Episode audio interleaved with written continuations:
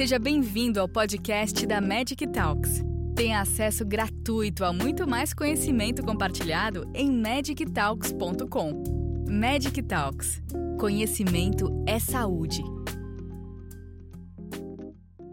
Falar sobre a atualização do PCDT de HIV. Né? Eu, o PCDT, como vocês sabem, ele foi publicado em 2013. A grande novidade dele foi trazer o tratamento para todos, né?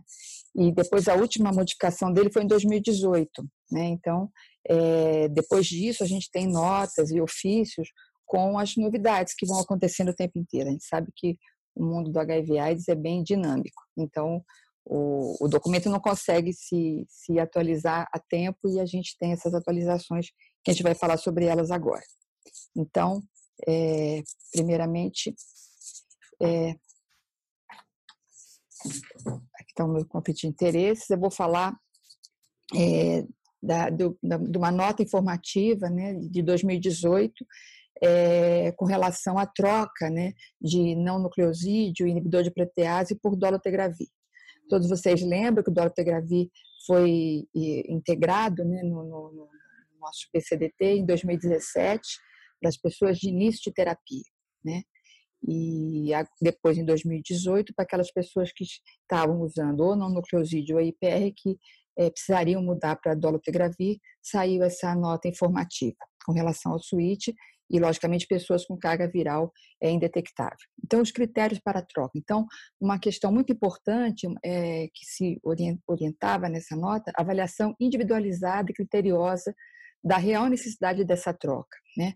Se realmente a pessoa tinha alguma, alguma contraindicação, algum efeito colateral que justificasse essa troca. Não é porque uma pessoa que está indo bem no seu esquema, né, mesmo que seja um esquema, por exemplo, usando efavirense, se não está com nenhum efeito colateral, nem que a pessoa perceba, nem que o médico perceba, não tem por que trocar. Então, acho que tem que ser uma coisa bem avaliada se a pessoa está bem. Mas se tem algum motivo para troca, a pessoa tinha que estar em supressão viral né, nos últimos seis meses, né?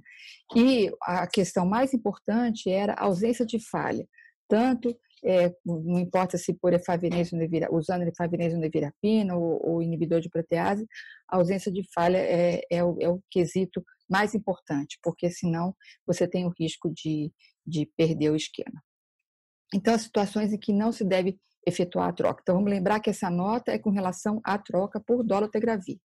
Então, a primeira questão fundamental, a pessoa tem que estar com carga viral indetectável. Né? Então, a pessoa com carga viral detectável, ela tem que fazer uma genotipagem, fazer o resgate.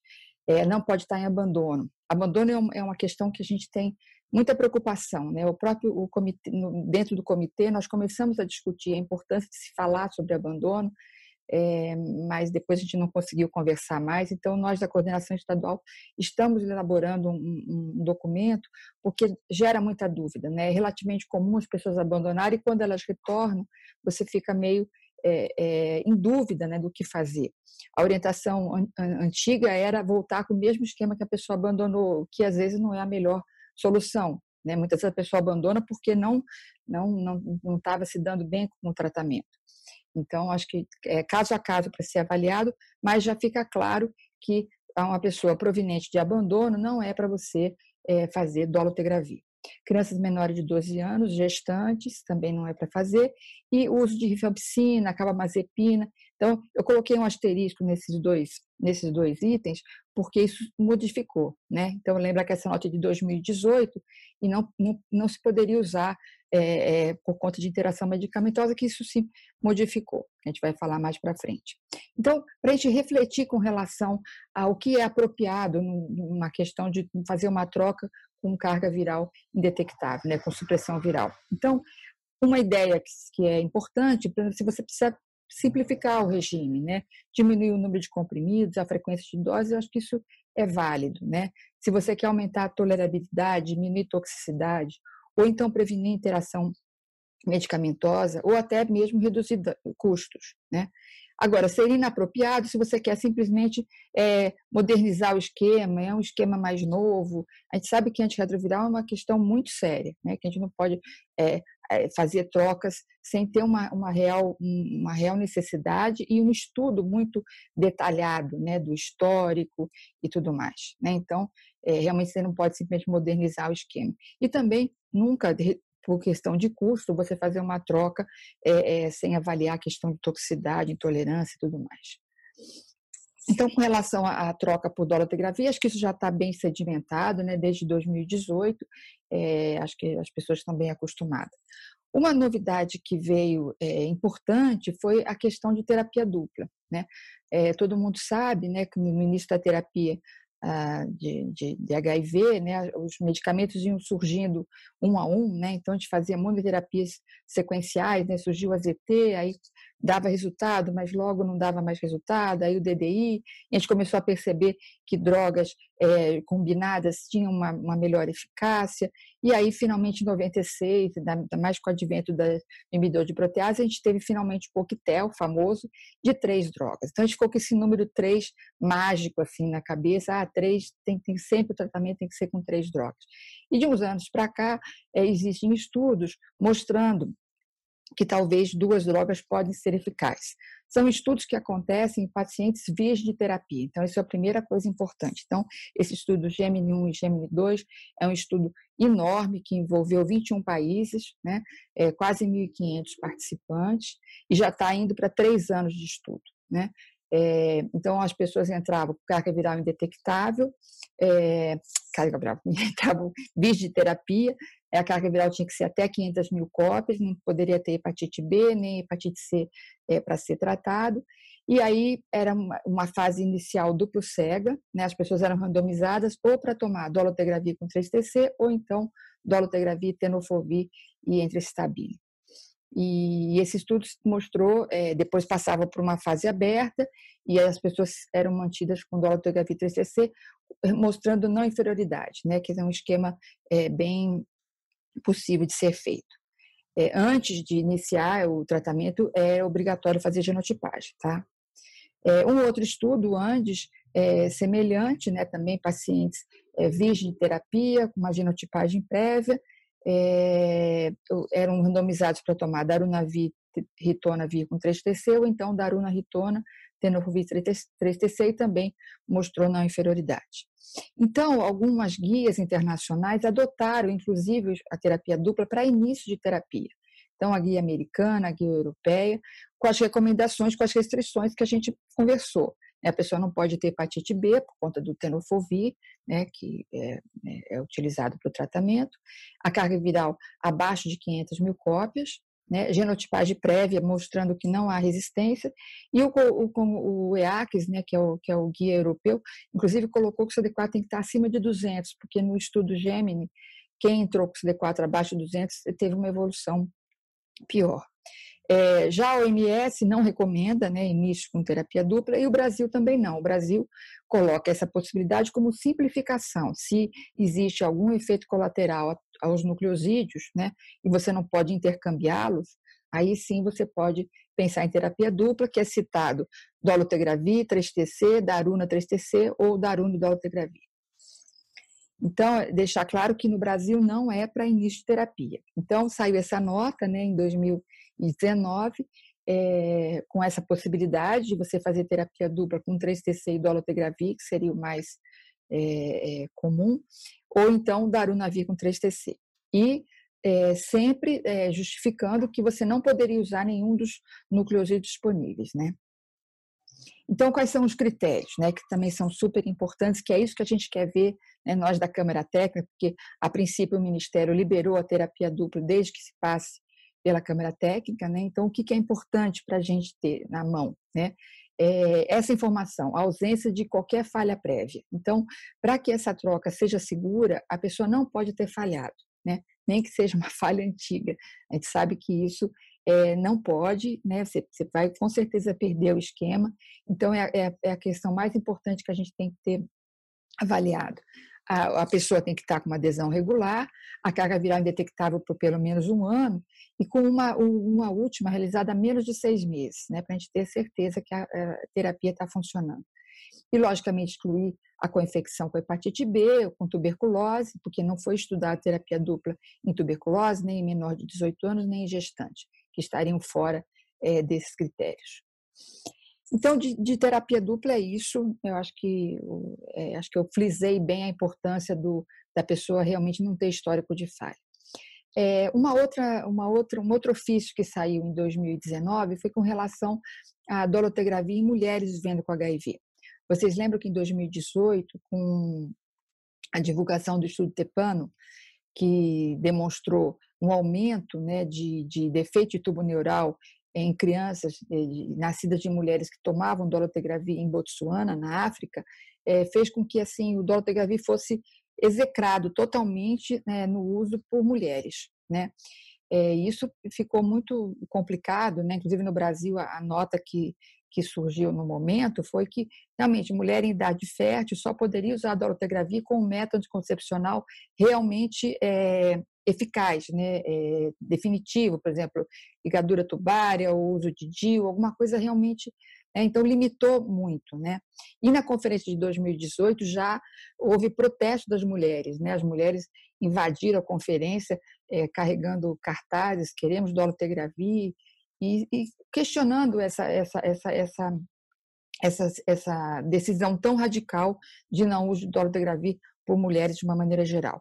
Então, em 2019, já com novos dados, né, depois do estudo Tepano, e com essa preocupação, saiu essa nota em dezembro de 2019, é, eh, trazendo esses, essas, essas reflexões né, da Organização Mundial de Saúde, é, dizendo da importância né, é, de você ter da autonomia para essas mulheres, né, dizendo que os regimes contendo dolotegravir são realmente superiores a qualquer um dos outros disponíveis, e aí tem que ter uma discussão né, é, é, é aberta, né, inclusive com relação à saúde sexual e reprodutiva, os métodos contraceptivos efetivos, enfim, é uma questão muito importante, né? Quer dizer, e essa autonomia para as mulheres, se discutir a decisão compartilhada com informação para poder é, ser de uma maneira mais, mais justa, né? É, e aí, o que saiu de recomendação nesse momento foi para aquelas mulheres que estavam iniciando o TARF, né, mas que tinham intenção de engravidar, é, a orientação é, é, de realizar genotipagem pré-tratamento, porque o esquema indicado é o efavirense. Então, é uma informação importante. Por que a genotipagem pré-tratamento? Porque o efavirense é um não nucleosídeo e no Brasil a gente tem uma prevalência alta de resistência transmitida. Né? É, depende da região, mas é por volta de 10%. Então, a gente não pode iniciar um esquema com efavirense sem ter uma genotipagem prévia. E aí a orientação é essa, a mulher faz uma genotipagem e inicia com efavirense. Né? Seriam com, com 3 em 1. Uma alternativa, se por algum motivo eu não puder usar efavirense ou tiver resistência, é o atazanavir. E para facilitar, né? Se a mulher não pretende engravidar, aí você oferece dolutegravir. Você tem que explicar tudo para ela. Não é, é, é atrelado a um método anticoncepcional de qualquer forma que seja, quer dizer, tem que a mulher tem que saber, ela tem que ter informação que se ela engravidar tem o risco de defeito tubo neural, enfim, essa coisa toda, mas ela pode usar o dolotegravir.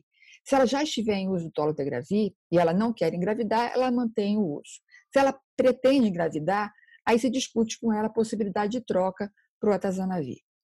E se a mulher engravida usando dolotegravir, então vai depender da semana de gestação, porque a gente sabe que o tubo é, é, é, neural ele fecha por volta da oitava semana. Então, a gente dá até uma, né, até a 12 segunda semana. Se ela chegar após a 12 segunda semana, você pode manter o dolutegravir tranquilamente, porque o tubo neural já está fechado. Se ela chegar antes, você avalia a troca para atazanavir, isso com muito cuidado, a gente vai falar mais sobre isso depois, porque eu vou já emendar com uma nota que saiu agora em março desse ano sobre tratamento de HIV em gestantes. Então, aqui está o estudo Tepano, que, como eu falei, foi feito em Botsuana, em 2018 mostrou 0,9 né, de, de, de, prevalência de defeito de tubo neural nas mulheres em uso do dolutegravir, né, que isso fez aquela confusão toda. Em 2019 já caiu para 0,3, né? E em 2020 caiu mais ainda. Né? Em 2020, os dados que nós temos, de 28 casos de defeitos de tubo neural, 17, por exemplo, foram em mulheres sem HIV, apenas dois em mulheres em uso de dolutegravir, é, cinco em uso de favirens, né? Então, realmente, é, é, o cenário se modificou totalmente, né? E a conclusão que se chegou, né, com essa análise, que, né, reforçando, né, era 0,9, caiu para 0,3, depois 0,19, né? Foram dois casos.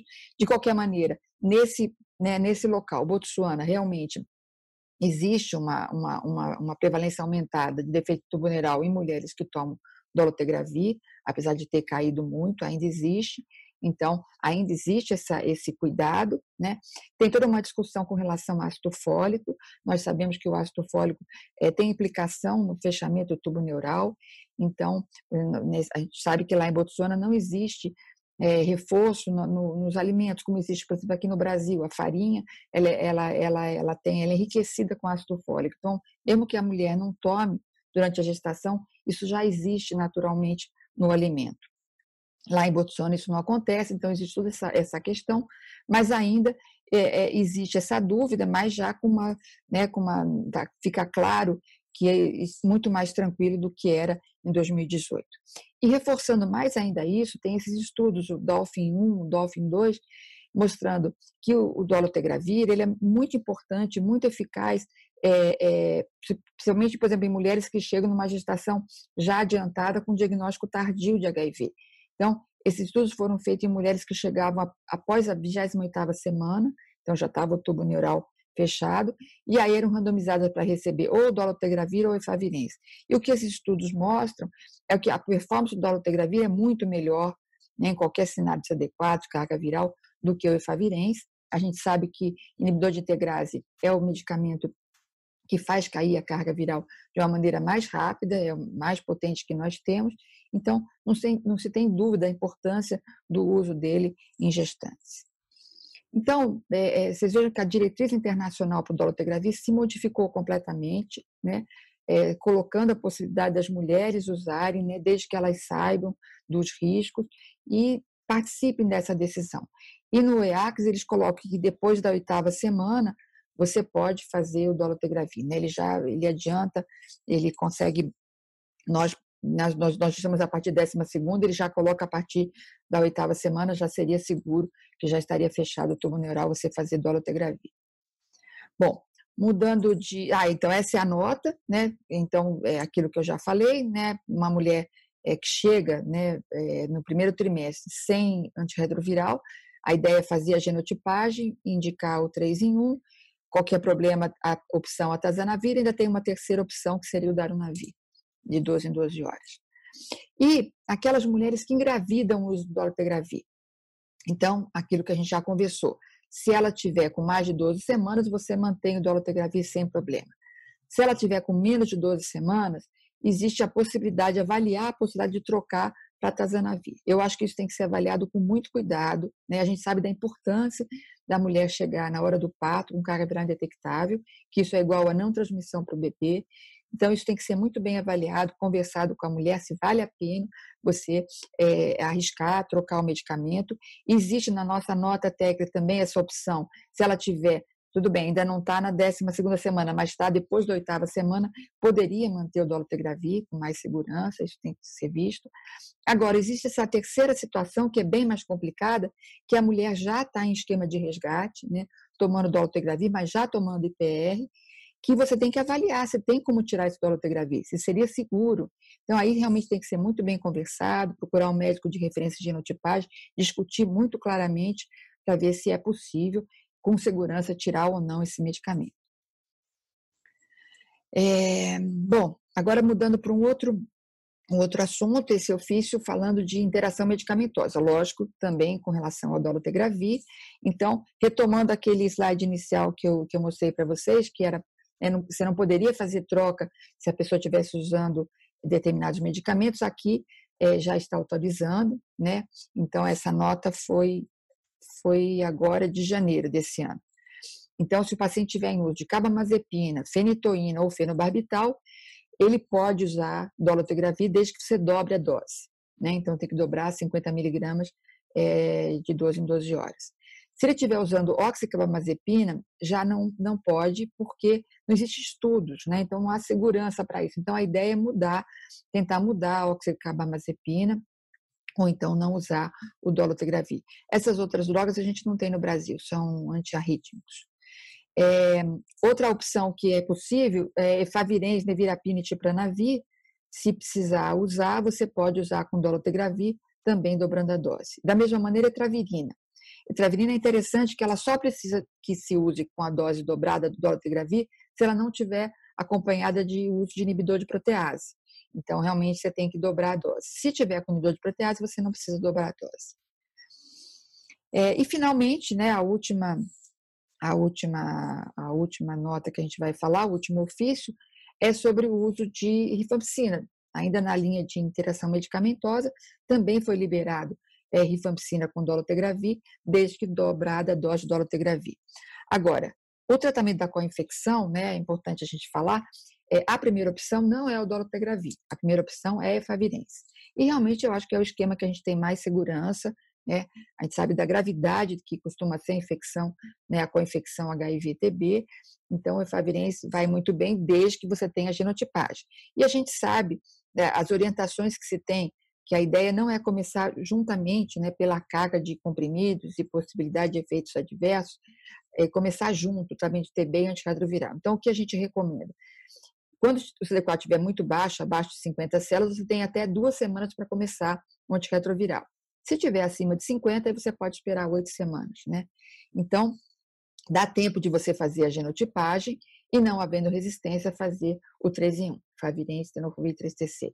Se tiver algum problema, se tiver resistência, não puder fazer a genotipagem, você pode fazer dolutegravir duas vezes ao dia. Isso baseado no estudo Spire, né, que avaliou o uso de dolo uma vez ao dia ou duas vezes ao dia comparado com efavirense. E realmente foi comprovado não inferioridade, né, semelhante resultado com efavirense e dolutegravir duas vezes ao dia, que é o indicado. E uma coisa importante que vocês lembram que, que o que a gente usava antigamente era o Raltagravir com, na, na, na, na co-infecção.